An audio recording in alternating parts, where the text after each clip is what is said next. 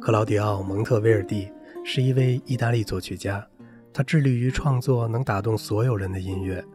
他在1607年创作的《奥菲欧》是第一部成熟的歌剧。蒙特维尔蒂出生于克雷莫纳，终其一生，只要遇到个人危机时，他就会回到那里。他在曼图亚公爵的宫廷中待了二十年，还在威尼斯的圣马可大教堂当了三十年的合唱指挥。蒙特维尔蒂写给奥菲欧的台本作者贵族亚历山德罗·斯特里吉奥的信。我必须告诉您，在一个曼图亚向导陪同我回威尼斯的路上，我们被三个恶棍意外地抢劫了。事情是这样的：一个恶棍忽然从路边野地里跳出来，他中等身材，皮肤黝黑，长着稀稀拉拉的胡子，拿着一把上了膛的毛瑟枪。另一个走上来，用枪指着我；第三个拽住了我的马龙头。马还在无知无觉地向前走，也没有反抗，就被牵进了野地。很快我就被拖下马，被迫跪在地上。一个拿枪的向我要钱包，另一个则向向导要皮箱。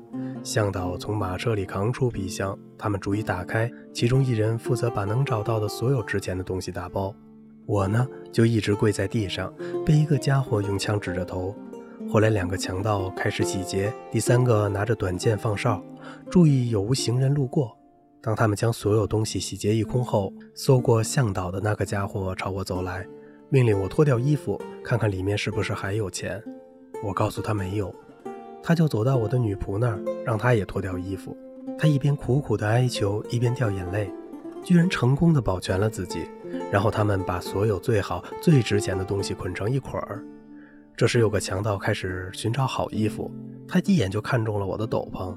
但是他发现我的斗篷太长了，就叫道：“给我另外一件。”然后抓住我小儿子的斗篷，可惜又太短。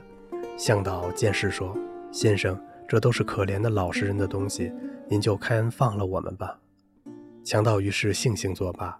接着他又整个检查了一遍小孩的衣服。女仆在哀求无果之后，又交出了一些东西。最后，这些恶棍把所有的东西装进一个大口袋，背在背上逃走了。